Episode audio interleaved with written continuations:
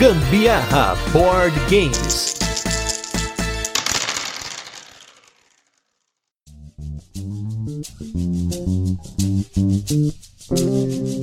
Fala galera, beleza? Tá começando mais um Gambiarra Board Games hoje com um turno de comentários, o programa no qual a gente fala sobre assuntos relacionados aos jogos de tabuleiro que não tem a ver aí com o jogo da semana. E hoje, novamente, eu trouxe aqui dois feras para poder debater um assunto que vai render. Eu aqui já tô prevendo que vai debater, vai ser um debate muito bacana. Antes de eu falar qual é o tema, Vou chamar os convidados aqui. Primeiro lugar aqui do meu lado direito, ele tá voltando e hoje eu vou falar o nome dele certo, Sandro Campagnoli. Acertei? Olha, primeira vez, sabia, né? Primeira vez desde que a gente se conheceu já um bom tempo atrás, que faz mais 8, 8, 9 meses, que você falou. Depois eu tinha comentado o nome certo, você errou de novo, errou de novo. Impressionante como você recuperou isso em algum áudio, sei lá quando que você pegou.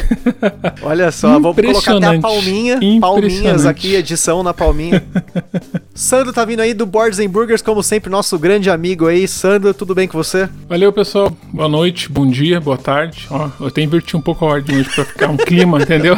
Pra ficar um clima ô, de louco, sorte e tal, né? Pra mostrar aleatoriedade do negócio, entendeu? Aqui é o Sandro do canal Burgers, pessoal, muito bem. É um prazer participar mais uma vez do canal Gambiarra, aquele canal que expõe a sua gambiarra na cara dura. E é muito bom fazer parte disso tudo. Muito bom fazer parte disso tudo com o rostinho mais queridinho do Brasil. Muito obrigado, Gustavo Lopes, por mais essa oportunidade. Tamo junto. E do meu lado esquerdo, ele também está voltando. Ele já tá também aí, mais um integrante que vai pagar os boletos negativos aí, faz parte dos lucros negativos do Gambiarra Board Games, do canal The Meeple Kingdom, que já fez um monte de coisa, a gente já sempre fala dele aqui, inclusive já jogamos o jogo dele, olha só que bacana, é o Anderson Butileiro, tudo bem? Butileiro? Fala galera, tudo bem? Estamos aí mais uma vez, e se o Gambiarra é aquele jogo de stock market, então lá que a gente tem que comprar as ações do Gambiarra para ganhar no final do jogo, eu já começo perdendo então aqui, né? Porque eu tenho menos participações que o Sandro, quer dizer que eu tenho menos ações então do Gambiarra. Na hora de dividir os boletos, eu também tenho que pagar menos boletos, então eu acho. justo, justo. Tá valendo, tá valendo. E galera, hoje eu trouxe aqui o Sandro e o Butileiro pra gente falar de um assunto que, vamos começar primeiro o motivo do qual a gente trouxe esse assunto. Vamos começar o que, que é o assunto é, existe algum jogo zero sorte? Um jogo que não tem sorte. Por que, que a gente tá falando de jogo zero sorte? Porque quando você tá entrando no hobby, você, principalmente que tá começando no hobby, você ouve uma máxima de que existem aí as polaridades, que são o Ameritrash e o Eurogame, e que o Ameritrash, ele só tem sorte, que ele é um jogo de pura sorte, que é um monte de dado, que tudo é aleatório, e que os Eurogames são os jogos finos, os jogos maravilhosos, jogos que não tem sorte. Tudo depende do que você faz, tudo depende das suas escolhas, não tem aleatoriedade, não tem sorte no jogo. E a gente veio aqui para debater esse assunto se realmente existe um jogo que realmente não tem sorte. E já vamos começar. Primeiro, vocês, Sandro e Butileiro, quando vocês entraram no hobby, vocês chegaram a ouvir essa máxima? Porque assim, eu, quando eu comecei no hobby, eu comecei a descobrir o que eram os Family Games, os Party Games, os Ameritrashes, os Eurogames. Essa era uma máxima que era repetida em alguns canais, que era quanta sorte um jogo tinha, e isso definia muitas vezes o fato dele ser um Eurogame Ameritrash. Vocês chegaram a ouvir essa definição, alguma coisa parecida quando vocês entraram no hobby, ou até em algum momento aí do tempo de vida que vocês estão no hobby? Olha, eu posso dizer assim que quando eu comecei no hobby, assim, nos jogos modernos, né, que foi aquela época do Catan, Porto Rico, uma das coisas que mais me chamava atenção nesses jogos, assim, que eram considerados modernos, né, aquele divisor de águas que todo mundo acho que passa, que tá entrando agora, ou que entrou no passado como a gente, você tem realmente uma sensação em que você tá enfrentando menos sorte quando você começa nesses jogos, principalmente porque a gente veio de War, veio de Banco imobiliário, veio de jogo da vida. Imagina, jogo da vida não era nem questão de sorte, era sorte 100 por quase 100% da sorte, se pouco influenciava, né? Se não tinha poder de decisão, a não ser aquela questão dos filhos, alguma coisa, e a sorte já começava pré-determinada para você, porque no começo do jogo você já definia qual profissão que você ia ser. Então, se você fosse engenheiro, você ganhava X, se fosse médico, você ganhava 2X. Então, ou seja, você já sofria uma penalidade, entendeu? Eu acho que um dos jogos mais punitivos que existiram, porque você já sofria uma punição ali, já no começo já tinha um azar desgraçado, porque porque cada vez que se caía naquela casinha, você recebia o teu salário, um ia receber, não me lembro qual valor, mas um recebia 100 mil, outro recebia 30 mil, né? Ou seja, ele fazia já, se ele, se ele parar cinco vezes para receber o salário dele, ele ganhava 500 contra você que não recebia eh, um terço do valor. Então, você já era meio definido e você sentia aquela sensação de sorte, né? O banco imobiliário, sem falar, né? nem precisa falar, né? Você jogava ali o dado o tempo todo, roll e move, e você ia ali, dependendo se você ia pra prisão, caía, o outro se dava bem. E o War, então, também é outra coisa. Existia um elemento estratégico no War, mas basicamente aqueles combates. Quantos combates você com 500 avião e o carinha lá com dois e tal, e um exércitozinho do tamanho de uma formiga ganhava de você porque você não conseguia tirar dados bons, né? Então você vinha carregado do, da parte nova, né, do hobby lá, que a gente começou nos anos 80, 85, 90 e tal. A gente veio com esse estereótipo assim, não, realmente os jogos são baseados em sorte, a gente conviveu muito com isso, né? Daí quando a gente começa a conhecer os Eurogamers, né, os Eurogames, a gente na verdade entende que, opa, olha que legal, eu posso de repente ter um poder de decisão. E acho que o Catan mostrou muito para mim, apesar de ter uma incidência boa de sorte, mas ali tinha uns elementos de negociação, né? Você negociava, joga aqui a madeirinha, pega ali, ó, se eu conseguir de certa forma é, negociar bem com esse cara, eu consigo ter uma vantagem. Ali não tava contando sorte, tá contando a tua habilidade de negociação e persuasão ali na mesa do jogo, aquele macro game que rola, né? Então, então ali comecei a pensar, nossa, que legal, já não é tanta sorte como é. Então, isso que você falou é, é verdade. Você tem uma, realmente uma divisão grande quando você entra nos jogos modernos, você vê que apesar de existir sorte, né? Acho que em todo jogo sempre vai existir uma pequena sorte. Eu considero dos jogos que eu joguei até hoje, o jogo com menos sorte, pode depois conversar sobre isso, mas para mim é o Luna do Feld, né? Ele é um xadrezão pesado e tá super carregado de estratégia, né? E de jogadas assim a longo prazo. Então acho que, lógico que tem também aquela questão, né? É, sempre vai ter a influência de jogadores, enfim, uma série de fatores que podem determinar um fator de sorte, mas ele é reduzido e o mais reduzido que eu já joguei até hoje. E essa que é a experiência que eu tive, né? Então quando você entra no hobby, nos jogos modernos, você sente claramente, principalmente na, na, no euro, né? Que você realmente tem um controle melhor, essa mitigação, essa palavra mitigar você conhece quando você entra no hobby. Me lembra assim, como assim mitigar? Mitigar a sorte, que é justamente o que o euro se propõe. Butileiro, você que é designer de jogos, o que, que você tem a dizer sobre isso? Você que é o cara que manja de sistemas, de mecânicas, de mecanismos. Vamos lá, qual que é a sua introdução a esse assunto? Eu concordo um pouco com o Sandro aí nessa questão de que essa nossa visão de jogos modernos, né, que foi como nós somos introduzidos para esse mundo, ele chegou no Brasil com esse termo, né, jogos modernos. O que, que eram jogos modernos? Eram jogos em que o, a influência né, da, da sorte era menor durante o jogo uhum. e o poder estava mais na mão do jogador, né? Então o Sandro citou muito bem os jogos que nós jogamos na nossa infância, nossa adolescência, né, nós que somos mais antigos aí, e que esse elemento sorte era muito presente no jogo, né? Então o War, ele tinha até no título da, da capa do jogo, né? Era War, o jogo da estratégia. né? Que se a gente olha do ponto de vista hoje, ele é um dos jogos em que menos tem influência da sua estratégia puramente dita, né? Eu sei que o War é adorado ainda por muita gente, muita gente que já tá dentro do hobby há muito tempo e ainda gosta do War, mas o War ele tem uma estratégia muito clara, assim, né? Se você começa ali pela América do Sul ou pela Oceania e sobe, você vai ganhar o jogo, né? Então, ele tem bem menos estratégia do que o título dele propõe propõe e muito mais sorte. E dentro do game design a gente estuda muita coisa relacionada à, à sorte, a elementos de aleatoriedade no jogo, a como mitigar isso ou não mitigar se você quer que tenha um elemento de sorte que os jogadores tenham que lidar com sorte, né? Então acho que o princípio de tudo seria como a gente define o que, que é sorte. Né? O, o que, é sorte num jogo? Então, para eu decidir se eu acho que um jogo tem sorte ou não, eu tenho que ter uma definição do que, que é, né? É, assim, para mim, o que, que é um jogo para mim zero sorte? Para mim, um jogo zero sorte é um jogo que, do momento que eu fiz o setup e a mesa começa a jogar, nenhuma variável muda além daquilo que os próprios jogadores têm controle. E inclusive, todas as informações do jogo já são reveladas para ambos os jogadores desde o início. Eu vou já começar para minha explicação, que não tem como eu fugir disso. Eu vou colocar para mim o primeiro jogo que quando eu pensei nesse tema, eu pensei nesse jogo, que é o Santo Domingo.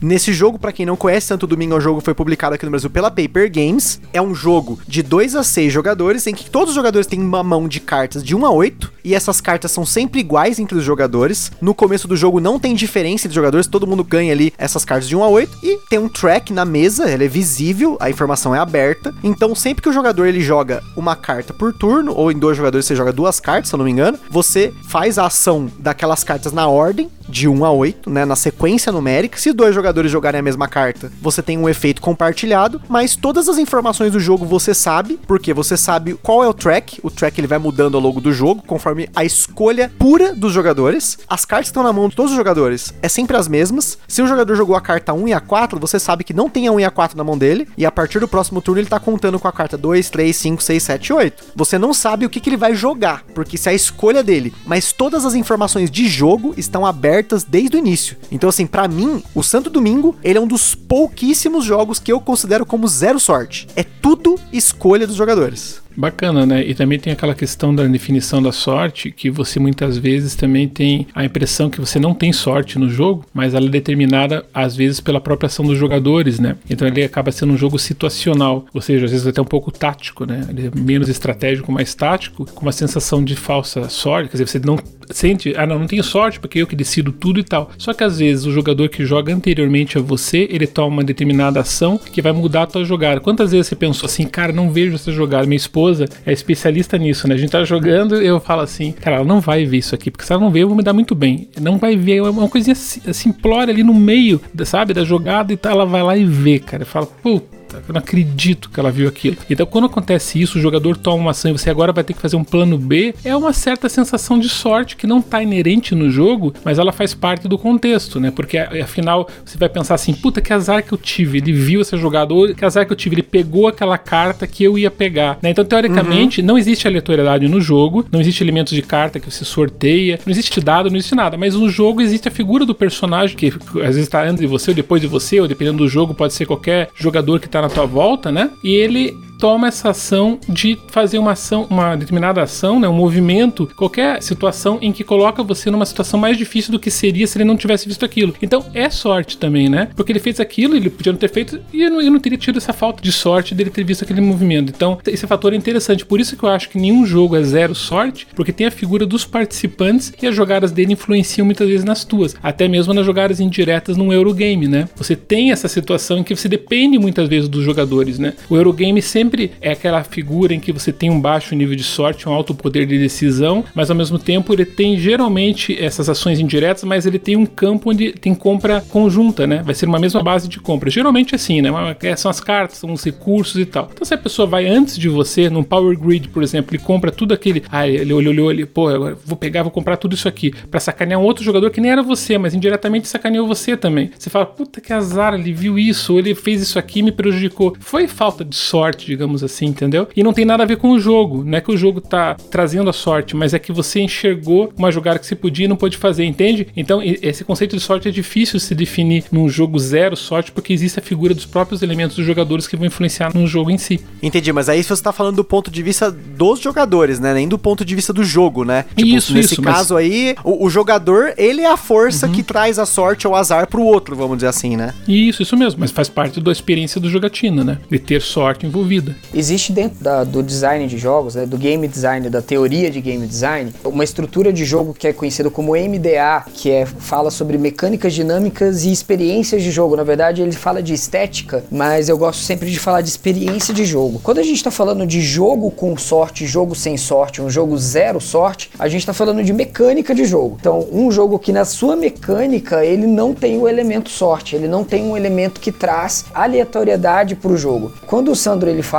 de de, de ah, mas os jogadores podem trazer a sorte para o jogo. É a ordem que você senta, se um jogador antes de você fez uma ação X ou não. Isso está uhum. muito mais dentro da parte estética do que dentro uhum. de mecânica ou dinâmica. Então isso é completamente alheio ao jogo em si. Uhum. uhum. É, eu, eu consigo te dar vários exemplos de jogos que não tem sorte nas suas regras, na sua mecânica, mas que ele adiciona a aleatoriedade ao jogo através da influência dos jogadores, né? Quando Legal. os jogadores entram dentro do jogo, eles vão trazer esse fator de aleatoriedade para o jogo. É uma sensação, né? Ao passo em que a gente tem jogos em que o jogo em si ele já tem muito fator de aleatoriedade, muito fator de elementos incertos, né? A gente fala também de incerteza dentro do conceito de sorte dentro de um jogo, e que independente do que o jogador fizer, ele vai continuar é, estando sujeito à sorte. Por exemplo, em jogos cooperativos, é, não tem disso, ah, o jogador que jogou antes de mim fez uma jogada melhor, ah, o jogador que fez X coisa teve uma estratégia melhor do que a minha, né? Porque no jogo cooperativo todos estão jogando juntos, mas uhum. o jogo em si vai trazer um fator de sorte, um fator de aleatoriedade, um fator de incerteza que os jogadores precisam lidar com ela. É uma, uma questão alheia aos jogadores. Então, o que a gente precisa definir é: a gente está falando de jogo zero sorte, né? Ou de jogo em que, mesmo com a influência dos jogadores, não existe um fator de aleatoriedade no jogo. Né? Um, um exemplo que eu posso dar, assim, para a gente poder conversar, é o exemplo do Endeavor, por exemplo. O Endeavor é um jogo estratégico pesado, né? Médio pesado, em que todos os elementos do jogo começam o jogo abertos. Você tem um mapa completamente vazio, você tem um deck de cartas de todos os continentes que estão numerados de 1 a 6 e todas as cartas estão sempre na ordem. Você tem um monte de construções, são tiles de construção que estão todos abertos desde o começo do jogo. Então, assim, tudo o que eu faço no jogo vai mudar a situação do jogo o tempo todo. Se eu faço uma escolha por pegar uma construção X ou a carta Y, vai mudar o que o próximo jogador tem que fazer. Mas o jogo em si, ele é um jogo zero sorte. Ele é um jogo que todas as informações começam abertas na mesa, que foi o exemplo que o Gustavo deu ali do Santo Domingo. O que eu estou fazendo, a minha influência no jogo vai trazer ao jogo é, uma situação de estratégia diferente para o próximo jogador, ou até para mim mesmo, dependendo de como eu comecei, para qual caminho eu tenho que seguir. Mas um jogo em si, a partir do momento que ele começa, né, ele não tem fator sorte nele. Ele tem no momento do setup, você compra os tokens que você vai colocar nas cidades e espalha ali no tabuleiro. Todos os tokens do jogo saem no jogo, mas a posição deles fica de forma aleatória, né? Então, mas é no setup do jogo. A partir do momento que o jogo começa, não tem mais nenhuma influência do fator de sorte ali. Então, é, é, é bom a gente entender que existe essa diferença conceitual. O que que é sorte, o que que é influência do jogador no jogo, né? O que que tá dentro da parte de regras do jogo, na sua mecânica, na sua dinâmica, e o que que é aquilo que só acontece no momento final do jogo, né? No momento da experiência, no momento da estética do jogo. Isso, isso é legal essa definição de estética, porque é, às vezes pode ser que dentro das mecânicas ele não ofereça uma possibilidade de sorte, né? não exista sorte realmente, mas a experiência que você teve é que existiu sorte, né? Eu sempre costumo citar um exemplo, por exemplo, quem trabalha com bolsa de valores, né? Quem estuda um pouquinho de bolsa de valores, ou é uma definição bem simples, é como se formam suportes e as resistências, né? Então você tem os suportes que podem ser rompidos e as resistências rompidas. O que forma essas suportes e resistências é uma massa compradora, uma massa vendedora que define aqueles pontos em que todo mundo acredita que a ação está muito cara ou todo mundo acredita que ela está muito barata, todo mundo começa a comprar e a ação sobe. Então ela estabelece esses limites, né? Então eu li no livro Tendência das Massas que trata esse elemento sorte como um fator bem interessante. Se você pega e joga um dado, o dado cai 6, né? Tá, você ouviu o dado que eu sei. Vou rodar mais uma vez o dado, tá bom, Gustavo? Então eu vou rodar e caiu 6 de novo. Daí eu rodo uma terceira, uma quarta e uma quinta e cai 6 de novo. Quando eu rodar a sétima vez, a chance de você querer falar que vai cair o 6 ou que não vai cair o 6 porque já caiu várias vezes, vai cair qualquer outro número, é grande. Então eu digo assim, o fator aleatório e as probabilidades são as mesmas, mas você acaba sendo impactado por aquele fator que teoricamente parece que é sorte. O dado tá viciado, Uhum. a gente já falou essas palavras. Sim. Então caiu 6, 6, 6. Ah, então eu não vou mais, não vou mais nessa. No jogo tem muito dessa experiência, né? Por mais que não esteja envolvido, como o Butileiro falou, na parte diretamente da mecânica, mas você tem essa sensação de sorte. Então você toma decisões baseadas nessas experiências de sorte, que na verdade não estão embutidas no jogo, mas foi a tua sensação. Então, poxa, ele fez essa jogada aqui, é, então eu vou fazer isso aqui, ou ele fez muitas vezes isso aqui, então eu vou fazer aquilo lá. E de repente não acontece nada disso, ele fez uma coisa totalmente diferente. Então a sensação que você tem, pode jogar um jogo sem sorte nenhuma, mas você vai sair da mesa da tua experiência, pô, tive azar. Pô, não curti, não curti porque tive, entendeu? É um fator estético, concordo, né? Não tem nada a ver com a mecânica, mas a experiência no final, que é o que vale para o jogador, acabou sendo uma sensação de sorte ou azar. Exato. E é engraçado porque, por exemplo, a gente brinca muito com o Diego, né? O Diego que é parceiro do Sandro lá no Boards Burger, que o, o Diego ele faz muito metagame, né? Que você sempre, quando você joga com o Diego, você tá sujeito ao metagame. Porque ele vai ficar o jogo inteiro te falando, olha, não faz ação A, faz ação B, que ela é melhor pra você. ah, não, não, não rola esse dado aí, rola aquele de lá, né? Então a gente brinca que quando você joga com o Diego, você tem que jogar contra o jogo e contra o Diego, né? Porque- e, Verdade. e- e o, o fator Diego, vamos colocar assim, né? O fator Diego no jogo, ele não é um fator sorte, né? Por mais que ele faça um metagame e ele fique te sugerindo coisas, olha, faça tal jogada, faça a jogada B, faça a jogada A, você que tem o poder de decisão, né? Então, eu vou seguir o Diego ou eu vou contra o Diego? Ah, será que o que o Diego tá falando é a melhor pra ele ou é melhor pra mim? Ou será que ele tá enxergando só o lado dele e na verdade é melhor pra Perfeito. mim também, né? Então, a influência de qualquer outro fator no jogo não deixa de fazer com que aquele fator seja um fator estratégico. A estratégia Perfeito. do jeito de jogar de tal jogador pode ser te manipular mentalmente. A estratégia do outro jogador pode ser jogar caladinho, né? No poker isso é muito comum, né? Os caras eles têm aquela poker face que é chamado, né? Você não dá nenhuma transparência ali, né? De, de qual é a sua estratégia no jogo, do que, que você quer fazer, para não dar na cara quais cartas você tem na mão, o que, que você quer apostar Sim. e tal. E isso é estratégia de jogo. Isso não muda o fato de que não existe aleatoriedade no jogo. Né? Eu, eu entendo o que o Sandro está dizendo com relação a o que eu senti é que eu não tive sorte naquela partida. Né? Uhum. Eu, eu, senti que coisas aconteceram que não estavam dentro do que eu posso controlar. E eu acho que isso é uma coisa que é, é muito importante, que ajuda a gente a conceituar a sorte é, existem coisas que eu, jogador, não posso controlar, porque são decisões dos outros jogadores. Mas existem coisas que nenhum de nós pode controlar. Então, quando nenhum de nós pode controlar, não existe essa sensação de sorte, ela fica diluída, porque não foi uma influência de nenhum dos, nós, dos jogadores. Mas quando é uma coisa que não está no meu controle, mas que está no controle de outro jogador, eu sinto que é sorte, né? Porque a, a decisão do Gustavo, a decisão do Sandro me afetaram. Então não estava no meu controle a decisão individual de cada um deles. Então eu sinto isso como sorte, mas na verdade não é. Então, é até uma coisa bacana que a gente pode mencionar aqui, ó, sobre definição de sorte, né? Segundo Wikipedia, né? Tô citando aqui ó, essa fonte de informação extremamente confiável.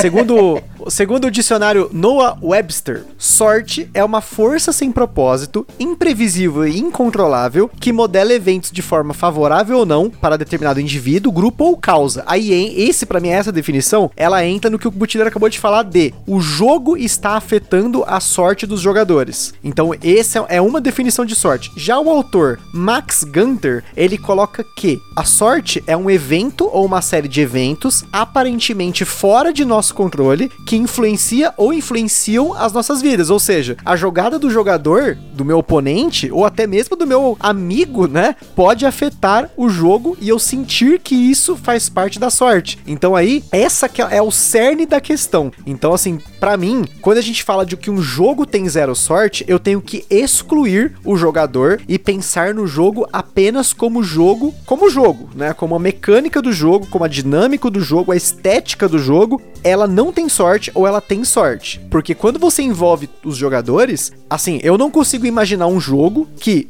se você colocar os jogadores na mesa, não tem como não ter sorte. Até mesmo abstratos antigos como xadrez e dama, se você pensar que a ação do outro jogador, ela influencia a sua e isso é sorte, porque ele pode ter uma escolha boa, uma escolha ruim, e essa escolha pode te afetar mais ou menos, todo jogo tem sorte. Então é impossível tirar a sorte do jogo. Porém, se você tirar do contexto a ação do jogador, que não é algo de sorte, é para mim é uma escolha do jogador. Ele tem a possibilidade de fazer aquela ação. Então você pode inclusive até antecipar as ações dele, porque você tem a questão da probabilidade, mas é claro que probabilidade também tem sorte, sorte envolvida, porque senão você consegue antecipar que um dado tem 1/6 de probabilidade de ser um número, mas aí é uma é outra questão, é a questão de mitigar a sorte e tudo mais, mas acho que o, a questão é, mesmo no, nesses dois exemplos que eu dei, o xadrez e dama, se você tem apenas a mecânica de jogo, não tem sorte. Um jogador começa, outro jogador joga, todas as peças estão na mesa, você está vendo todas as peças, você só não vê o que o jogador vai fazer. Então, para mim, esse é um jogo zero sorte que é um jogo que você sabe o que tá na mesa, você sabe o que tem no jogo, não tem algo que muda, não tem uma eventualidade, uma casualidade, um, um dado, uma carta de evento que pode sair numa ordem aleatória, como é o caso do Endeavor que você falou. Eu não conhecia o Endeavor, agora fiquei muito interessado, porque se no começo do jogo todas as variáveis estão colocadas na mesma ordem e você sabe, ou até mesmo em ordens diferentes, mas que você sabe quais são todas as variáveis e a ordem que elas vão sair no jogo, pô, é um jogo zero sorte, para mim o Butileiro citou o poker, né? O poker é um grande exemplo que tem um nível de sorte envolvido, mas a partir do momento que você trabalha com as análises probabilísticas, né? Você tem um talento matemático, vamos colocar assim, você começa a ter domínio do jogo, tanto que para ganhar um jogador especialista profissional de poker, você pode estar ali com o mesmo nível de sorte, vamos colocar ali, tá aberto para todo mundo, igual. Só que você perde feio e leva porrada no poker, né? É aí que é um, um, jogo que tem um elemento de sorte forte, mas a partir do momento que você tem o controle e faz essa análise probabilística e você vê que cada vez mais esse elemento sorte que são essas cartas que saem para cada jogador, ela acaba se tornando mais um efeito colateral e não o principal, entende? Porque tá muito mais nas ações do jogador e como ele determina esse fator sorte, ou ele trabalha com essas análises para tomar as decisões. E daí você vê como dentro do Ameritrash, por exemplo, que tem às vezes alguns casos, né, grande incidência de sorte, mas você vai vendo que à medida que você avança, que você trabalha com essas análises, você consegue de certa forma mitigar isso e colocar numa região de contorno. Eu me lembro assim, por exemplo, um jogo que para mim foi muito significativo com relação a isso foi o Memoir 44. Eu não gosto de Ameritrash, né? A maioria sabe, são poucos jogos Ameritrash que eu tenho no meu núcleo imutável e tal, mas eu gosto do Spartacus, que é no meu núcleo imutável, tem o Memoir 44 que eu acho que é mais, que mais brilha para mim, porque eu achava super sorte, né? Quem jogou, acho que a primeira experiência que tem com Memoir é que tem bastante sorte, porque é bastante dado, parece um War ali que você vai, joga, ele leva porrada e tal. Só que ele tem as, as várias armas que você tem ali, que você começa a mitigar isso, você começa a aumentar a tua análise, né? É, você consegue fazer uma análise probabilística maior para você ser mais eficiente nos teus combates. E com isso você consegue ser muito mais eficiente e por mais que tenha dado rolando, esses dados se tornam assim de uma forma menos expressivos durante a jogatina que vão trazer a sorte pro jogo. Então eu percebi isso quando eu fui numa loja, uma loja lá no Chile e vi que tinha um livro do Memoir que inclusive eu comprei, né, de 400 páginas que se chama Tactics Strategy Guide, que fala só de estratégia. Mas como que um Ameritrash totalmente sorte, vamos colocar assim, o grande parte é resolvido na sorte com o Memoir para ter um livro de 400 páginas. É mais de 400 páginas. E daí quando eu comecei a ler aquele livro, né, comprei obviamente e tal, tanto que eu gosto do jogo, tenho a coleção completa do Memoir, eu fui vendo, gente, olha que legal, você, dependendo do lugar que você tá aqui na, na, no tabuleiro, você consegue mitigar essa sorte, porque você sabe que tem algum determinado nível de cartas. E os jogadores, para quem não conhece no Memoir, você não pode mexer a tua tropa da forma que você quer. Ah, eu quero mexer pro lado direito, quero mexer pro lado esquerdo. Não, você tem que ter cartas para movimentar aquela tropa, né? Então tem que ter, se eu quero movimentar o exército que está posicionado no meio, que é chamado sistema Command Colors, eu tenho que ter aquela carta, que é uma simulação como se fosse assim o general dando ordem para os comandantes, né? Olha, você vai para essa dificuldade de comunicação que existia na Segunda Guerra foi traduzida para o jogo nessa forma de cartas e no, no formato Commands and Colors. Então você quer mexer a tua tropa, só que você não pode porque você não tem carta. Olha, é sorte envolvida. Só que você trabalha no jogo de uma forma que você distribua as suas tropas para sempre você ter a chance de mexer independente das tuas cartas que vêm. Ou, por exemplo, você está sendo trancado, estão flanqueando você, e você sabe que se você flanquear o teu adversário por determinados lados, você sabe quantas cartas tem no jogo para trabalhar naquela região, e se ele jogou, ele apresentou essa carta algumas vezes, olha só que legal, eu vi que ele tem sorte, ok, mas ele já apresentou três cartas naquela região, então é a probabilidade de ele ter mais uma carta daquela para movimentar aquele exército vai ser pequena. Então eu vou flanquear ele nesse canto porque ele não vai ter como se movimentar. Olha que legal, um jogo que teoricamente assim no simples, eu vi muita gente jogar memória e falar: "Ah, mas é muita sorte", tipo, tal. Você começa a ver como ele tem uma, um significado bastante impactante, né? Nesse conceito que você pode trabalhar com essa sorte. Ele tem sorte, mas você consegue ter uma experiência sensacional porque você começa a entender o jogo. E isso acontece, acho que na maioria dos jogos da Mary Trash, né? Você tem essa questão de ter esse controle na tua mão à medida que você vai jogando, você ganha essa experiência e essa sorte que era tão impactante no começo passa a não ser. Olha que interessante. Comentando isso que o Sandro falou, existe uma questão de controle de sorte quando a gente também volta para o game design, que é a maneira como você consegue fazer probabilidade dentro da aleatoriedade das coisas, né? Então a gente está trabalhando com dois conceitos. Então existe aleatoriedade num deck de cartas. Eu posso comprar ali uma carta qualquer dentro daquele deck. Existe uma aleatoriedade diferente quando a gente está falando de lançamento de dados, tá? Então, por exemplo, o Sandro ele falou em algum momento aí de quando você lança o dado sete vezes seguidas, qual é a probabilidade daquele dado sair sete vezes o número 6. Isso acontece porque cada lançamento do dado é um lançamento individual. Então, em cada lançamento, eu tenho a probabilidade de 1 barra 6 de sair um número 6 daquele dado. Quando eu estou falando de um deck de cartas em que eu compro cartas, eu sei quantas cartas existem, quais cartas são certo? E quando eu compro uma carta, eu tenho uma probabilidade de, vamos colocar aqui dentro de um cenário, tá? Eu tenho uma probabilidade de, num deck de 100 cartas, que está numerado de 1 a 100, quando eu compro a primeira carta, a minha probabilidade de tirar o número 1 é 1 barra 100. Se eu comprei aquela primeira carta e ela não era o número 1, quando eu for tirar de novo a próxima carta, ela já diminuiu para 1 barra 99. Porque eu já comprei uma carta e ela não é o número 1. quando eu lanço o dado, então, e, e compro cartas, eu tenho probabilidades diferentes aqui. E na maioria dos jogos, quando você vê um mitigador de sorte, e o Sandro citou muito bem o que acontece no Memoir, e, e, e nos jogos desse gênero em que você compra cartas, é que a sua sorte ela é muito mitigada, porque quando você compra uma carta e ela não vê a carta que você quer, você sabe que uma carta já saiu e que dentro das próximas cartas existe ainda a probabilidade de sair a que você quer e ela se torna cada vez maior. Quando eu comprar a carta número 50 a- é, e, e ainda não saiu o meu número 1, a minha próxima carta ela vai ser 1 barra 50. Então eu tenho uma probabilidade bem maior de tirar a carta que eu quero do que do começo. E quando eu estou lançando dados, essa probabilidade ela nunca muda. Ela sempre vai permanecer a mesma.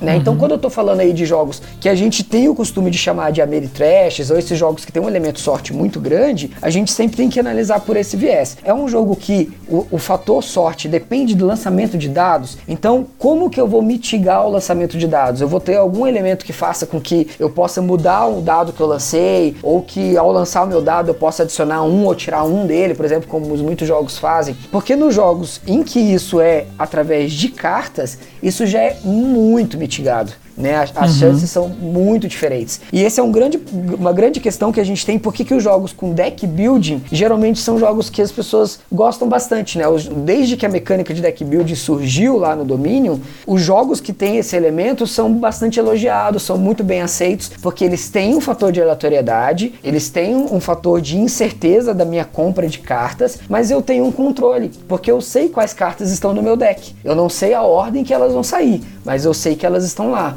Então, se eu comprei uma carta e não era, eu sei que existe uma chance maior da minha próxima carta ser a carta que eu quero. Né? Então, quando eu falo, por exemplo, de um jogo em que eu reduzo essa sorte ao máximo possível, né? então eu citei, por exemplo, o Endeavor, em que existe um deck de cartas e que elas estão numeradas de 1 a 6. E elas estão na ordem. Eu sei que a primeira carta vai ser um 1, que a próxima carta vai ser um 2. Então, eu tenho zero sorte nessa questão né? Porque eu consigo controlar e prever a ordem que elas vão sair. Então, quanto mais previsível é a compra de uma carta, menos sorte vai ser ah, nesse jogo. Por isso que é possível fazer um livro de estratégia para um jogo igual o Memoir, mas não é possível fazer um livro de estratégia para um jogo de lançamento puramente de lançamento de dados. É isso aí. E é legal que acho que as experiências nossas como jogador, assim, quando você tem esse controle da sorte, a gente vê que nos euros é bastante presente. Acho talvez por isso que eu me apaixonei bastante pelo Feld, apesar disso aí ter um monte de designs, né? Mas o jeito que ele trabalha os dados, né, nos jogos, como ele faz com Macau, como ele fez com Burgundy e com outros jogos que ele gosta muito desse trabalho, né? De você influenciar o dado. O dado não é um elemento puro de, de lançamento apenas e você trabalhar com o valor. Às vezes o próprio valor dele significa pouco, né? Porque você ali só vai determinar o número de recursos e que também é um fator sorte, mas você tem controle total sobre ele, né? Você tendo elementos tiles ou determinados recursos que vão manipular aquele dado, você vai levar para o lado que você quer. Obviamente você vai gastar alguns recursos para poder manipular esse dado, né? Geralmente é assim, mas você essa sensação tua de você ter controle dessa sorte, né? De você de certa forma ter o gerenciamento do caos, né? Até isso é, acho que é até citado para quem estudou, né? Eu sou engenheiro, já trabalhei aquela teoria da probabilidade de Pascal que se trabalha focado na, na análise probabilística. Você vê que isso é implantado nos jogos, é bem legal, né? Porque quando você começa a trabalhar com esses elementos em que você reduz esse fator sorte e você sente no controle, isso dá uma sensação, né, de jo no jogo tão gostosa e prazerosa que isso que te traz pro jogo, né? Você começa a ficar ali envolvido, né? Porque você a partir do momento que controlou, me lembro da sensação que foi quando eu controlava aqueles dados do Burgundy, né? Com aqueles trabalhadores que podia ir para um, para cima para baixo. Você tinha aquilo, falando, cara, que legal, eu nunca tinha passado por aquilo. Foi um dos primeiros jogos acho que eu joguei com essa manipulação de dados, né? Eu me lembro que a sensação, assim, todo mundo acho que passa por isso quando joga o Burgundy, né? Gente, eu não tô mais à mercê dessa sorte, né? Eu tenho controle disso. Então acho que faz parte do prazer do jogador também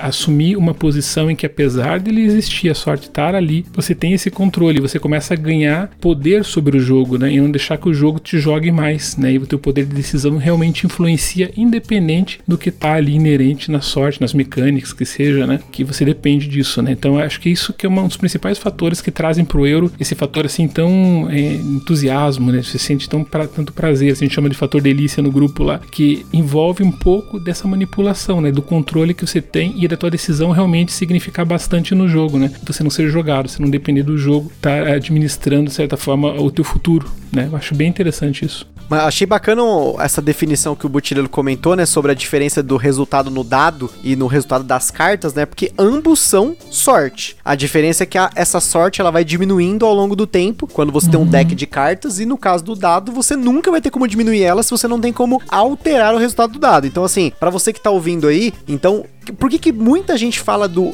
Eurogame como, entre aspas, quase zero sorte? E por que que o, por exemplo, sei lá, o Ameritrash, ele é colocado como um jogo que tem muita sorte? Porque quando você fala de dados, como o Butileiro falou, muita gente pega Ameritrash Zombicide, né? É a associação primária, especialmente aqui no Brasil, que o Zombicide foi um dos jogos que fez com que o hobby bombasse. E realmente, uhum. o Zombicide, a única forma de você mitigar a sua sorte é aumentar o número de dados dados para tentar fazer que aquele resultado saia como você quer, mas ainda assim pode ser que você jogue cinco dados e nos cinco saia o mesmo número e você precisava de outro número. Então assim, não é mitigar a sorte. Na verdade, você tem mais probabilidade, na verdade nem mais probabilidade, você tem mais chances, né? Chance e probabilidade é diferente, né? No Zombicide, se você tá jogando cinco dados para que um saia o número 6, você tem mais chances porque você tá jogando cinco dados, mas a probabilidade é a mesma. São sempre seis dados dados, eles têm seis lados, os lados não mudam. Agora,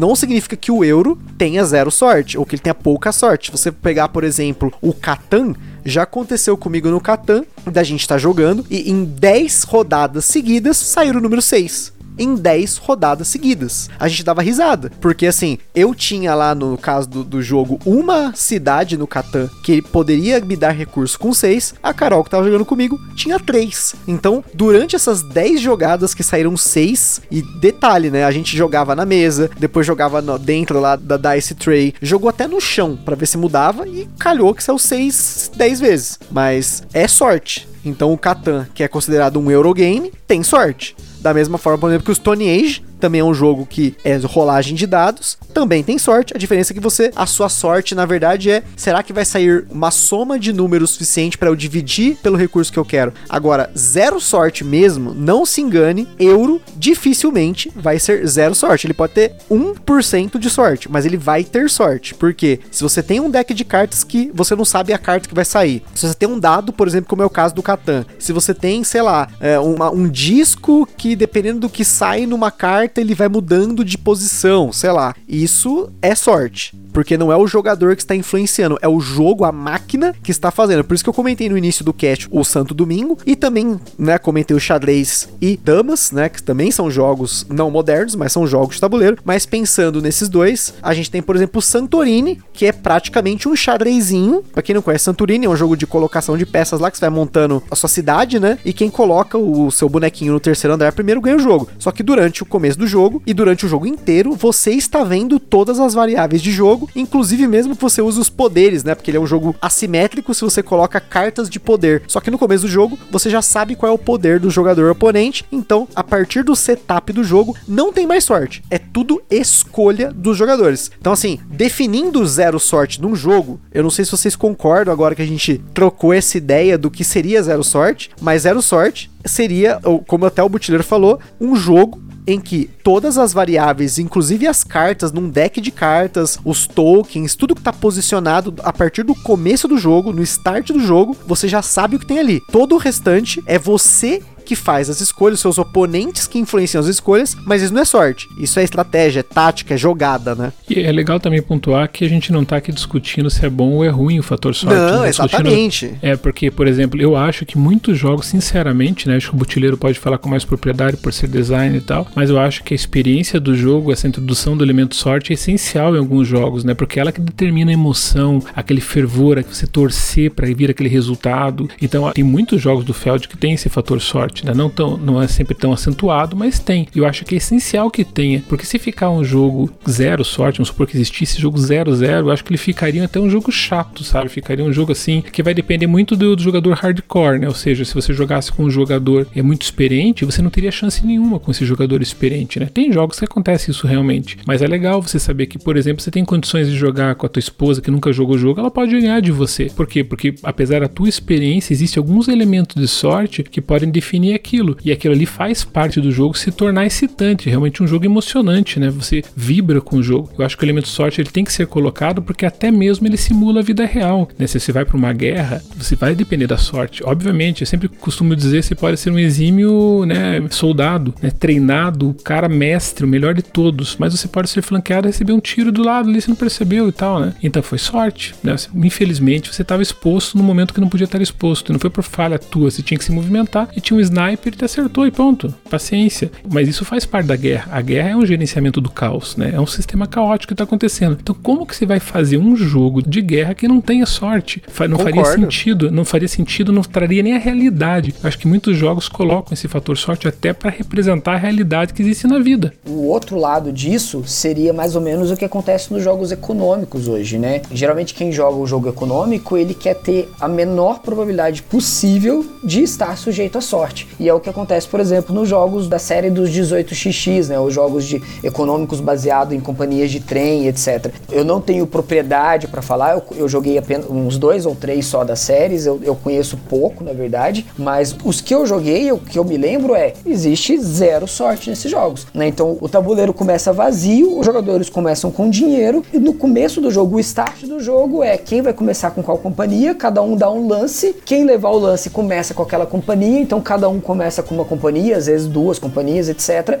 E daí você já parte pro jogo. A colocação de tiles não é aleatória, você paga pelo tile, escolhe qual tile você vai colocar e a sua compra de ações das outras companhias não é aleatória, você escolhe qual que você vai comprar, então é um jogo zero sorte absoluto, mas é um jogo que já entra numa categoria de jogos econômicos, né? Então é muito difícil separar hoje o que, que é um jogo euro, o que, que é um jogo econômico, porque muitos jogos euros são econômicos, muitos jogos econômicos são euros. Então, existem vários elementos no, no 18x, mas eles estão todos no controle do jogador. Quando você compra um tile, todos os tiles estão abertos na mesa. Quando você vai comprar a ação de outro jogador, todas as ações estão disponíveis para você comprar. Então, é você, a sua estratégia, a sua escolha decide o que, que você vai fazer. Então, não existe nenhum elemento de setup, por exemplo, no 18x que seja aleatório.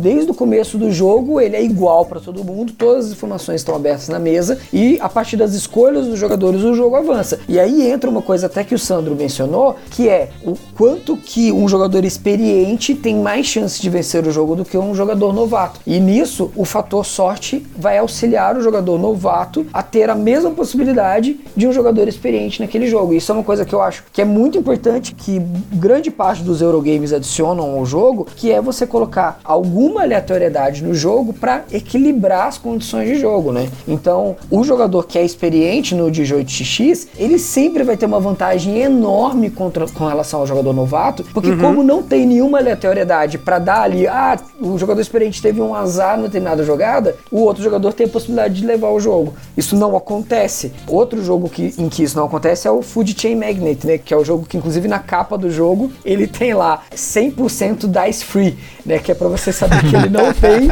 é, não tem esse fator de aleatoriedade no jogo. Não, você não rola dados no Food Chain. E o Food Chain é a mesma coisa. Tirando o setup de jogo, que você posiciona as ruas e as casas da cidade, a partir do momento que o jogo começa, as condições são iguais para todos os jogadores. Então, para quem não conhece o Food Chain, ele é um jogo em que você é o dono de uma cadeia de fast food e você precisa crescer a sua cadeia, produzir né, mercadorias para vender e também contratar profissionais. A, a contratação de profissionais, existe uma tabela no jogo que é a ordem que você precisa contratar os profissionais e todas as cartas ficam abertas na mesa para você comprar qualquer uma que você quiser, desde que vocês têm a hierarquia, né? Eu começo com o CEO da companhia, aí eu preciso comprar o gerente, preciso contratar lá o menino de vendas, preciso contratar o, o marketing, etc. Mas qualquer jogador pode contratar na ordem que quiser e o que vai influenciar é a sua estratégia. Né? Então, aquele jogador mais experiente, ele também tem uma chance muito maior de ganhar o jogo. Eu acho que esse é um fator em que a sorte, a aleatoriedade, ela é importante. Igualar ou pelo menos baixar as probabilidades de vitória de um jogador experiente para que o jogador novato tenha mais chance chances de vitória, porque existem elementos que não estão no controle, que volta naquilo que eu tinha falado antes, existem elementos que não estão totalmente no controle do jogador, então o jogador experiente ele precisa lidar né, com elementos que ele não pode controlar. Eu acho que quanto mais o, o Eurogame, quanto mais ele consegue estar distante do fator sorte, mais ele vai ser querido, né? Mais ele vai ter relevância, porque o, o jogador de jogo Euro, ele preza muito por isso, por as coisas estarem uhum. no controle dele. Tanto que existe muito aquela coisa, ah, será que esse Euro é o famoso multiplayer solitário, né? Que é aquele jogo que você joga sozinho e ninguém te influencia na sua jogada?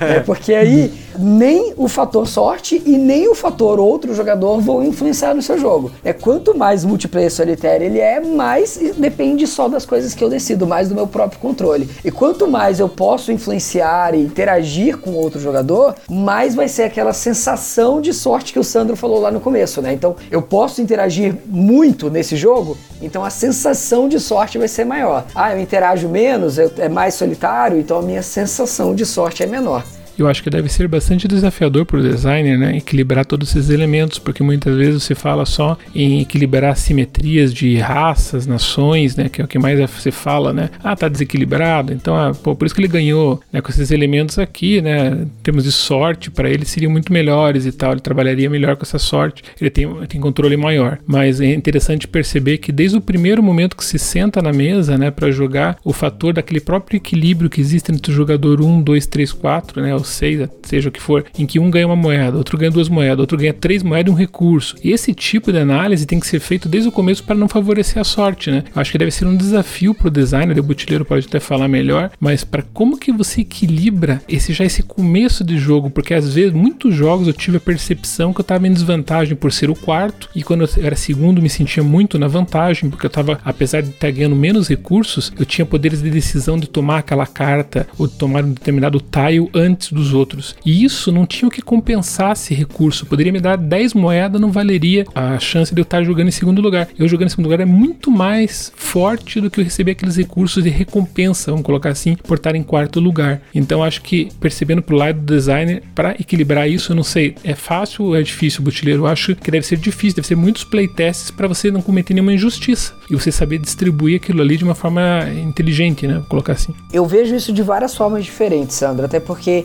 eu considero que existem alguns elementos que, dependendo de qual é a mecânica do jogo, que é muito importante sim a ordem de turno. E isso é uma discussão que até se o Gustavo quiser um dia a gente combinar e fazer um podcast só sobre ordem de turno, eu tenho muitos questionamentos com relação à ordem de turno em muitos jogos, e inclusive com jogos muito conceituados. Eu tenho um texto no Doped de 2016 em que eu brigo com os caras com relação à ordem de turno do Porto Rico. E olha só, quem sou eu para falar de Porto Rico, né? Um dos jogos euros mais adorados de todos os tempos, que muitos consideram ainda o melhor jogo de todos os tempos. E eu brigo muito com relação às escolhas de ordem de turno preguiçosas de algum jogo, que é aquela coisa: ah, tem um primeiro jogador, roda sentido horário e vai para sempre assim. E eu uhum. sinto que é, é, muito prejudicial naquele jogo em que a ordem de turno nunca muda para aquele cara que joga em terceiro, quarto, quinto lugar ali. É extremamente prejudicial. Inclusive tem jogos que quebram, né, Butileiro? Tem jogos que quebram, com certeza. Você vai circulando, circulando, chega numa hora no jogo que você não consegue mais comprar, o último lugar já não tem mais dinheiro. Sim, o, sim. Né? É, é, bem claro aí, que alguns jogos quebram. Mas aí eu dou vários, existem vários exemplos de como contornar essa situação, sabe? Então, por exemplo, num jogo de alocação de trabalhadores, ah, existe uma posição de alocar que é muito óbvia que o cara que vai alocar primeiro, ele vai nela. Então, qual é a vantagem pro quarto jogador, já que logicamente uhum. ele não vai pegar aquela ação que é muito boa? Por exemplo, o Stone Age. O Stone Age, sempre quem começa ou vai aumentar a agricultura ou vai pegar ferramenta. Cara, não adianta, você vai jogar qualquer, cara, qualquer partida que você jogar no BGA ali no Board Game Arena, sempre o primeiro jogador ele pega a agricultura, o segundo jogador pega a ferramenta e aí de vez em quando o terceiro aumenta a família. É, eu faço exatamente isso, tipo, num bom começo do jogo. Por isso que comprem expansão do Stone Age, comprem expansão do Stone Age, vejo lá no vídeo no canal, tem expansão exposta, aquela expansão já é uma coisa a mais. Se existe uma ação que é muito óbvia, o designer ele tem que saber contornar essa, é, essa possibilidade dessa ação, dando uma possibilidade do jogador que joga depois fazer uma coisa melhor. Então, uma coisa que acontece em alguns jogos, por exemplo, é o primeiro jogador coloca o trabalhador dele primeiro e ele pega um recurso. Ele teve a possibilidade, dentre tantas ações, escolher a melhor. Beleza, o segundo jogador, quando ele colocar no mesmo espaço, ele vai ganhar dois recursos, porque soma o trabalhador dele com o do primeiro jogador. E aí, inverte completamente o teu conceito, porque, opa, será que agora eu quero realmente colocar nessa ação que é a melhor e dar a possibilidade pro jogador que joga depois de mim fazer uma ação ainda melhor do que a minha, né? Então, existe maneiras de você quebrar essa ideia de ordem de turno, favorecendo jogadores que jogam depois, fazendo até mesmo com que você não queira mais ser o primeiro jogador. Então vai uhum. muito de como o designer desenha o jogo nesse sentido e quais são as mecânicas de jogo, porque é óbvio, pelo menos eu entendo assim, que existem jogos em que tanto faz quem joga primeiro. Vou dar um exemplo aqui idiota, Dixie. Você acha que existe alguma relevância em quem joga não. primeiro no Dixie, na ordem de turno de Dixie? Você acha que existe fator sorte num jogo igual o Dixie?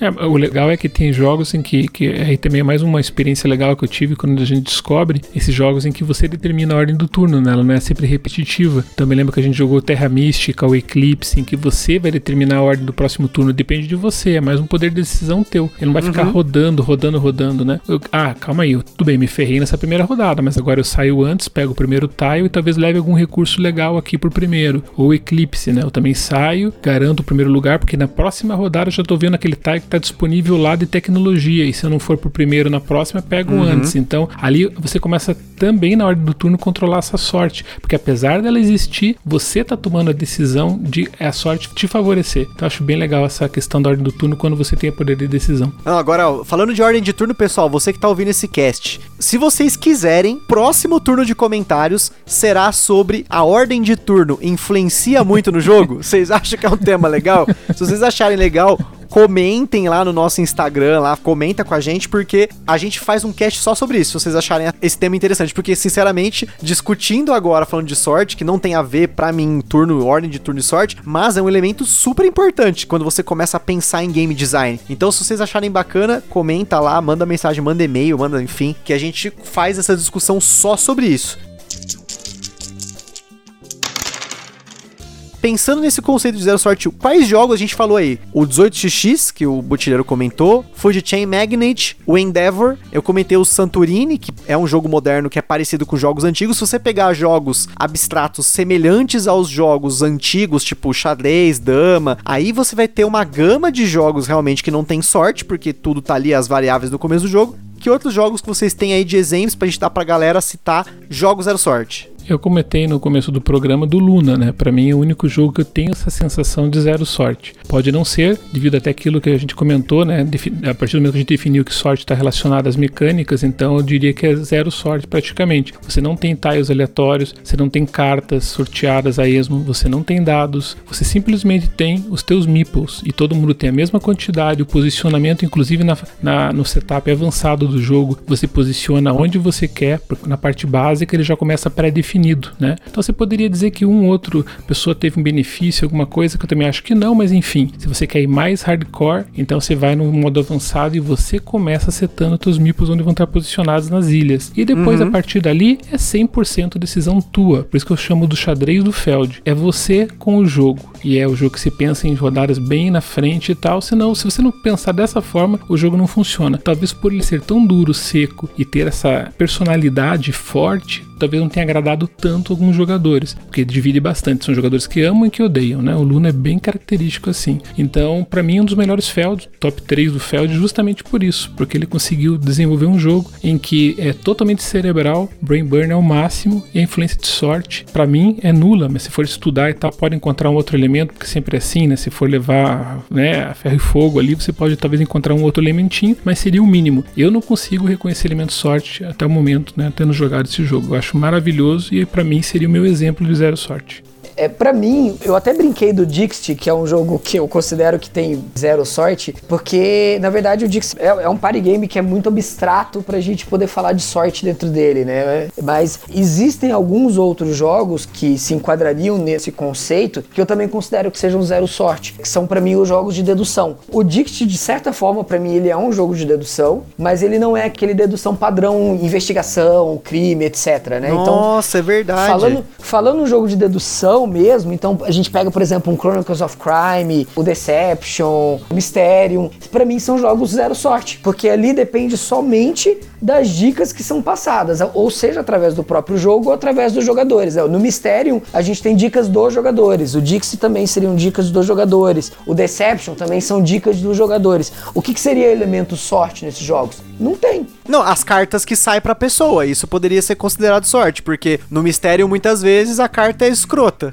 Sim, tudo bem. Entendo você considerar como sorte, mas levando em conta a probabilidades, vamos dizer assim, de ser um número ou de ser outro, de, de ser algum elemento que traz algo fora do meu controle, beleza, realmente seria um fator sorte. Mas, por exemplo, o Chronicles of Crime, o Detective, né, que são jogos mais focados mesmo em investigação criminal e etc., eles não têm fator sorte. Né? São completamente as minhas escolhas de ir para o lugar X ou ir para o lugar Y, pegar a dica A, a dica B, é que vão trazer as informações para mim. Né? Então não tem sorte nesse jogo. E nem mesmo uma sorte de setup, vamos dizer assim, né? Porque é, o setup do jogo é sempre o mesmo. O que eu preciso descobrir está definido ali, né? Tipo, não tenho controle sobre isso. E o jogo é um jogo cooperativo, então não tem nem questão de ah, se o jogador é antes ou depois de mim, se, se ele fez a jogada tal, jogada B, né? Porque todos os jogadores estão cooperando, então não tem um elemento sorte nesse jogo, né? Então eu consigo Sherlock Holmes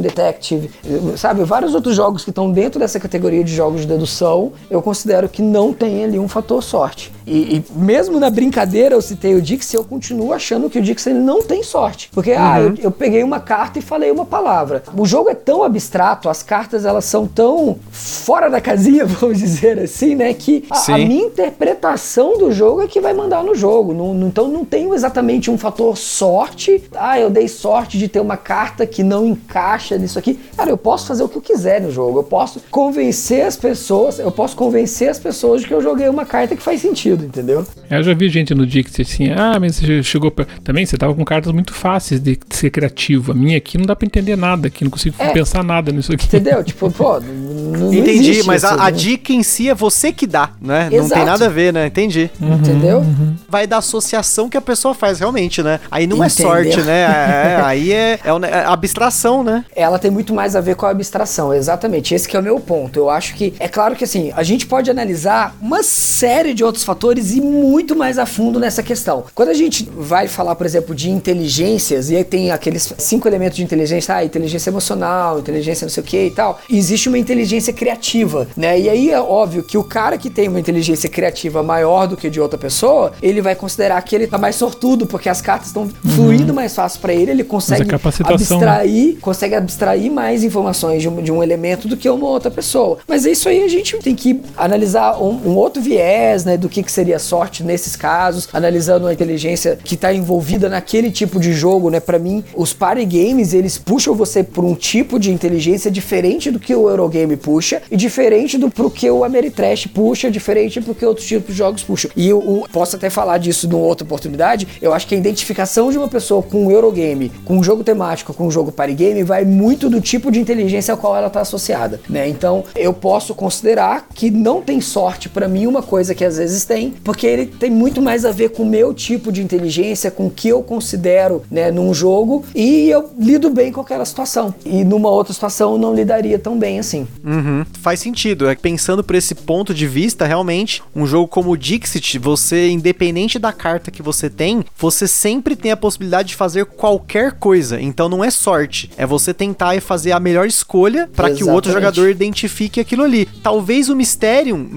não, o mistério ainda assim cai nessa mesma questão, porque no mistério quando você vai dar a dica pros jogadores, né, que estão na mesa, você tem ali um, umas cartas na sua mão, mas não tem como a gente determinar se aquelas cartas foram as melhores para dar determinadas dicas, porque qualquer carta pode ser qualquer dica. As pessoas podem associar. Tem o problema muito de associar com a cor. Então, se a pessoa me dá uma carta com muito amarelo, eu vou na outra carta que tá na mesa que tem mais amarelo. Mas às vezes a pessoa ela era um detalhe ou até a ação que tava na cara. Então, isso não é sorte, né? Aí é como você falou, a gente tá entrando em inteligência emocional, inteligência espacial, né? Aquelas inteligências modernas, conceito de inteligência moderna, né? Isso, exatamente, isso mesmo. Então, nesse ponto, não seria sorte, né? Então, vou colocar também Dixit e Mysterium aí nesse caso como exemplos de jogos com zero sorte. A partir do setup, tudo que você faz é baseado nas suas escolhas, né? Eu tenho certeza que a pessoa que tá ouvindo esse podcast, ela não esperava essas duas citações Eu jogos. não esperava, eu não esperava. E achei muito legal porque a gente tá colocando Family Games, jogos abstratos, Eurogames, eh, jogos filler, 18xx, a gente tá pegando um universo de jogo de tabuleiro inteiro e pontuando aqui jogos sem sorte, né? Eu tenho mais facilidade de pensar em jogos sem sorte em Eurogames, né? O Luna não tinha me, me tocado na hora ali. Talvez o Terra Mística, não sei se ele entra. Eu não joguei Terra Mística, mas pelo que eu me lembro das regras, não tem sorte envolvida ali, né? É só que você escolhe a sua raça ali, o resto é pau na máquina, né? Posso estar enganado, tá? Mas dos jogos que eu me lembro que não tem sorte, Patchwork, um jogo para dois jogadores do Uwe Rosenberg aí que tá sempre esgotado no mundo inteiro. Patchwork para mim não tem sorte. Você tem todos os tiles numa sequência, você sabe quando que vai sair Você o tile, você sabe. pode escolher comprar ou não e é isso aí. Exatamente. E você que escolhe quanto você vai andar, né? O seu peãozinho Exato. ali, né? O movimento é decidido por você. E até mesmo assim, né? O movimento pra pegar o tile e o movimento ali na, na trilhazinha, né? eu- Que eu vou decidir, ah, eu quero andar pra poder parar em tal lugar e vou pegar a pecinha de couro pequenininha ali sim, tal. né? sim. Então, Ou não vou comprar porque eu quero pegar mais botões pra também o Exatamente. próximo jogador, eu, eu sei que ele só pode comprar a primeira, a segunda ou terceiro tile. Então talvez eu quero que ele compre um tile pra avançar mais um pouquinho naquela trilha pra eu comprar um tile na frente. Não tem sorte, é zero sorte. Então aí, ó, patchwork, zero sorte. O legal do Dixit é que fica bem claro, né, que acho que por isso que fez tanto sucesso é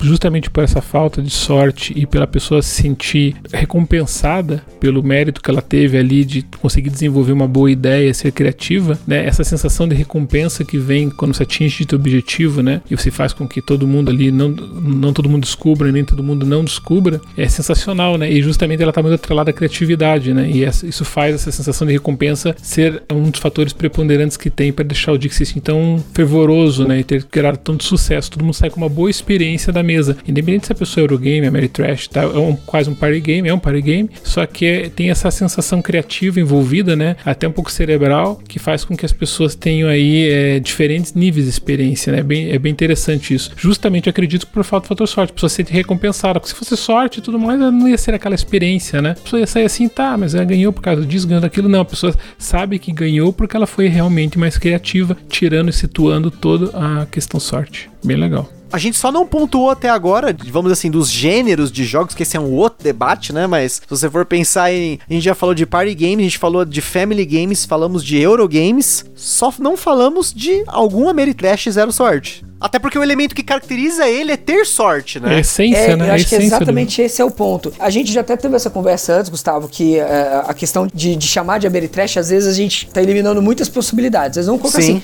jogo temático, né? Que é como ele tem sido chamado hoje, geralmente, assim. O que, que é a ideia de um jogo temático? E o Sandro até falou muito bem. A ideia do jogo temático não é justamente colocar tema, e esse colocar tema muitas vezes não é justamente simular uma coisa da vida real. Sim, exatamente. Por mais que a gente esteja falando de coisas que às vezes não são da vida real, né? Por exemplo, sei lá, um, um jogo temático que se passe no espaço, né? Uma aventura espacial com aliens. Não é uma coisa da vida real, mas o que ele quer simular é quer simular um tema. Simulando um tema, ele quer colocar coisas que estão fora do seu controle. Então a, a ideia justamente dos jogos temáticos é colocar muitos elementos que estão fora do seu controle. Então colocar muitos elementos aleatórios no jogo. E isso, como a gente bem frisou, a gente não tá falando que o jogo euro é melhor, o jogo americano, né, o jogo temático é pior porque ele tem mais fator sorte. Muito pelo contrário. Eu acho que aquele jogo que ele sabe lidar muito bem com o fator sorte dele, lidar muito bem com a aleatoriedade, ele vai ser bom independente da categoria em que ele se quadre. né? Então a gente sim. citou aqui uma relação de vários jogos com zero sorte em várias categorias diferentes, mas existem muitos jogos que têm muita sorte envolvida, mas que eles lidam tão bem com o fator sorte que eles são extremamente aclamados. O Sandro tá aqui, ele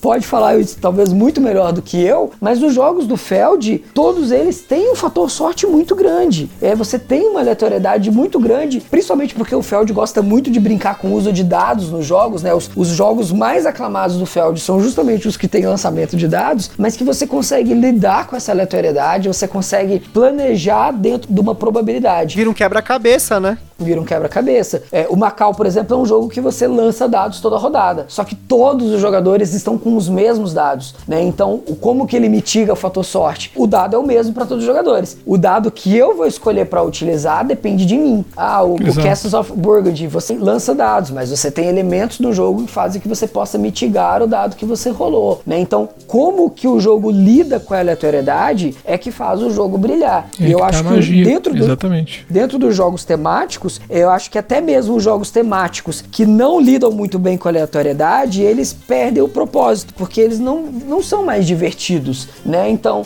a gente falou da popularidade do Zombicide. Por que, que o Zombicide é tão popular? Porque apesar dele ter rolagem de dado a exaustão, né, você consegue falar, não, eu vou ter essa carta aqui de arma melhor, porque ela me dá a probabilidade de ter sucesso tendo uma rolagem de dados mais favorável. São mais chances, né? São mais chances. Né? Então, quanto mais o jogo sabe lidar com esse fator de aleatoriedade, mais ele vai se destacar. E até pegando esse gancho da temática, olha que interessante. Para quem assistiu aquele vídeo nosso lá do KDM com o William, foi duas horas de vídeo, né? Quando a gente começou aquele vídeo, eu não conhecia o KDM, era o William, que era o dono da citação ali explicando o universo do KDM. Eu falei, não, esse KDM é sorte, é muita sorte, porque é só jogação de dado. Um dado acontece isso, outro, outro número acontece aquilo e tal. Só que quando ele foi desenvolvendo aquilo, aquela apresentação em PowerPoint que ele fez lá, o universo é tão rico, mas tão rico, mas absurdamente rico, que eu fiquei tão envolvido naquela temática que ele construiu que o fator sorte passou a ser secundário, entendeu? Porque Sim. você tá tão imerso, ele criou uma imersão e uma vida real ali do universo que não existe, mas que é uma ficção, mas que ao mesmo tempo você acredita naquilo que está vivendo, que a sorte é reproduzida como se fosse a vida mesmo. Eu vou lutar contra um monstro. Olha quantos fatores de sorte tem para lutar contra um monstro. Eu tenho a minha habilidade, mas eu posso sofrer vários danos do monstro, porque aquela história que eu falei lá do sniper. Você vai para um lado, vai para o outro, de repente ele pegou você, pô, você se movimentou mal. Então tudo isso está envolvido num jogo Ameritrash, né? Ele traz essa magia quando o universo é bem construído, como o próprio Gloomhaven, como o próprio KDM e tal. É, a questão da sorte existe, existe, mas ela acaba sendo secundária. A experiência é o que vale. Então acho que é um bom exemplo, assim, que muitas vezes você não consegue excetuar, abstrair totalmente a aleatoriedade, o fator sorte, mas isso também não influencia em nada na experiência do jogo. Ela não estraga o jogo, porque o universo é extremamente rico. Não, muito pelo contrário, né? A questão da sorte, até no caso do Kindle Death Monster, até nos jogos temáticos, esse fator sorte ele vem muito da experiência do RPG, né? Pra quem não assistiu a nossa live lá na Gen Con, que foi eu, o Sandro, o Fabrício do Aftermath e o Luciano da Game Maker, que nós falamos sobre as conexões entre os board games e o RPG, o RPG tem muita aleatoriedade no que diz respeito a dado, né? Porque você tem, usa dado de 20 faces, né? De, de 20 lados, né? Porém, você tem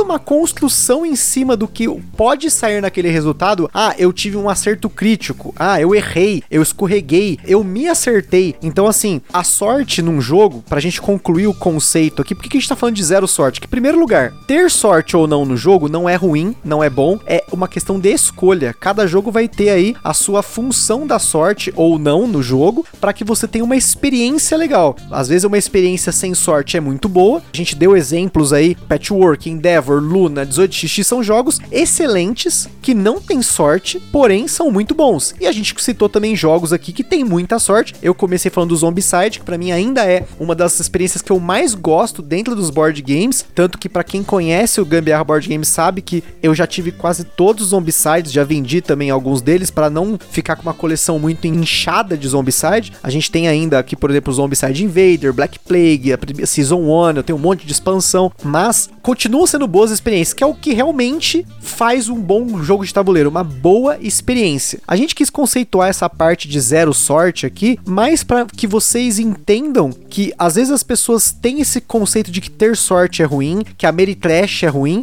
e não é que é ruim ou bom, vai do seu perfil de jogador. Se você quer um jogo que você tenha total controle sobre as suas escolhas, sobre o que o jogo oferece, ou você quer ter uma experiência cuja sorte simule algo que te traz uma sensação bacana bacana. Aqui no Gambiarra Board Games vocês têm jogos desses dois tipos. A gente já falou de jogos Ameritrash, de Eurogames, de tudo quanto é jogo, né? Você sabe, já tá com mais de 50 episódios de jogos diferentes, diferentes categorias. Então, acho que cabe pontuar aqui pra gente finalizar que sorte ou não num jogo não é fator para você avaliar se o jogo é ruim ou bom. É mais no sentido de você entender se é o tipo de jogo que você quer jogar e a experiência que você quer ter naquele momento. É que nem a Mega Sena, né? Pra você ganhar na Mega Sena com um bilhete simples, tua chance é 1 em 50 milhões. Só que a experiência que tá contando, o que que faz você jogar lá, né? Você começa a imaginar milionário, né? Você vai lá na, comprar teu bilhetinho, e você fica compartilhando aquilo com a família. Ah, que legal, olha só, você jogou? Ah, eu não joguei. Pô, não joguei, então o vai ficar rico, eu não vou no trabalho, né? Tem que participar do bolão, senão todo mundo... bolão, né?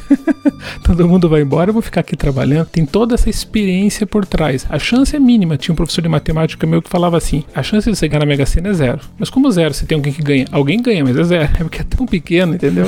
que, né? Então, é, mas o que vale é a experiência que você está tendo e vai lá e compra, e se imagina e tal, né? Porque senão você não jogaria se fosse analisar realmente a, né, a sorte em si. Acho que o jogo tem muito disso. O que vale no final é a experiência. Ele pode ter sorte, ser bem colocado, daí vai muito da responsabilidade do designer saber colocar aquilo de uma forma inteligente que não influencia o suficiente para determinar o ganhador ou o perdedor já nas primeiras rodadas do jogo, mas no final o que vai contar é, é quando você sai da mesa, sai, levantou da cadeira, aquele teu pensar depois do jogo é o que vale para a vida inteira e, e o que traz tanto amor aí por esse hobby que a gente gosta tanto, que é os board games, né? Butileiro, palavras finais. Eu, eu, fiquei envolvido nessa fala do Sandro, eu não pensei no que, que eu vou falar.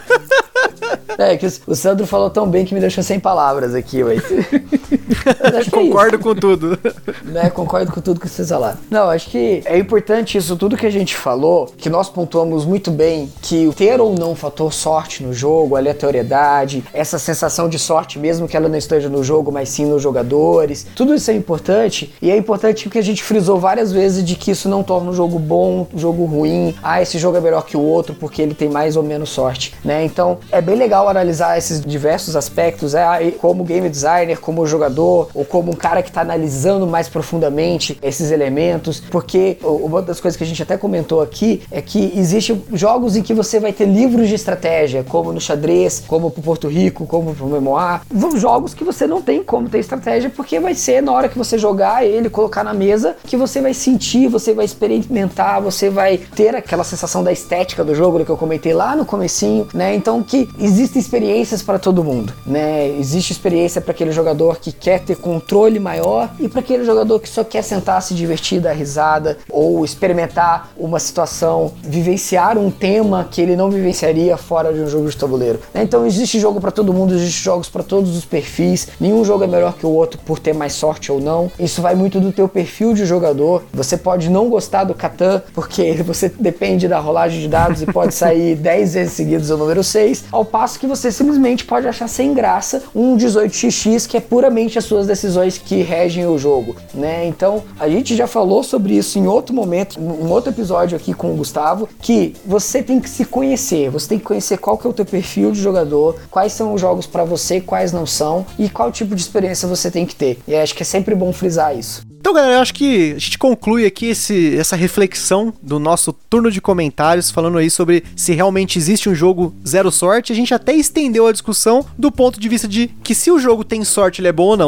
Então, assim, acho que se você que ouviu aí, vá lá depois no nosso Instagram, comenta que outros jogos que você conhece que são zero sorte do ponto de vista mecânico do jogo, sem pensar aí no caos que mais do que dois jogadores, por exemplo, adicionam no jogo. E se você você quiser que o nosso próximo turno de comentários seja sobre ordem de turno e continuar um pouco esse papo, porque realmente, pensando aqui agora, ordem de turno é uma coisa extremamente importante pro jogo, isso pode afetar muito a experiência do jogo. Comenta lá também, a gente faz aí para o nosso próximo mês, o próximo turno, vocês já devem ter percebendo agora, o podcast tá numa frequência aí dos programas, a gente tá tentando alternar os programas, turno de comentários, virando a mesa, tem dado em casa, os programas especiais, então comenta lá que a gente faz esse tema para vocês. Então é isso aí, galera. Um forte abraço e até a próxima.